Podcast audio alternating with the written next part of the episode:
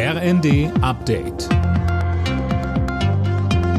Stündlich neu. Auf den Punkt informiert. Ich bin Silas Quering. Guten Morgen. Neuer Dauerregen droht die Hochwasserlage in einigen Teilen Deutschlands wieder zu verschärfen. Vor allem in Thüringen, im Süden Sachsen-Anhalts und in Niedersachsen wird damit gerechnet, dass die Pegel wieder ansteigen. Viele Deiche sind inzwischen völlig aufgeweicht. Ob sie weiter standhalten, ist unklar. Der Oberbürgermeister von Oldenburg, Jürgen Krogmann, sagte im ersten es ist natürlich nicht gut, wenn über so einen langen Zeitraum so viel Druck auf den Deichen lastet. Äh, deshalb versuchen wir auch so viel Wasser wie möglich äh, über die Schöpfwerke und über die Hunte äh, dann in die Weser und in die Nordsee loszuwerden. Das gelingt im Moment ganz gut. Aber solange noch Regen nachkommt, ist es natürlich zu früh, Entwarnung zu geben. Nach der Tötung eines Hamas-Top-Funktionärs in Beirut sind die Gespräche über einen weiteren Austausch von Gefangenen und Geiseln zwischen Israel und der Hamas erstmal auf Eis gelegt worden.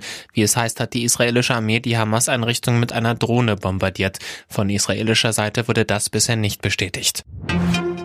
2024 wird ein gutes Jahr für die Reisebranche. Davon geht der Deutsche Reiseverband aus. Die Top-Ziele im Sommer werden wieder am Mittelmeer liegen, etwa Spanien oder Griechenland. Thorsten Schäfer vom DRV sagte uns, Die Frühbucher sind deutlich zurück. Das, was in den Corona-Jahren nicht der Fall war, wird jetzt wieder umgesetzt. Man bucht sehr, sehr frühzeitig, weil jetzt gibt es bis Ende März die Frühbucherrabatte der Reiseveranstalter. Und da kann man als Familie gerade mit Kinderfestpreisen oder prozentualen Abschlägen zwischen 30 30 und 40 Prozent vom regulären Reisepreis sparen.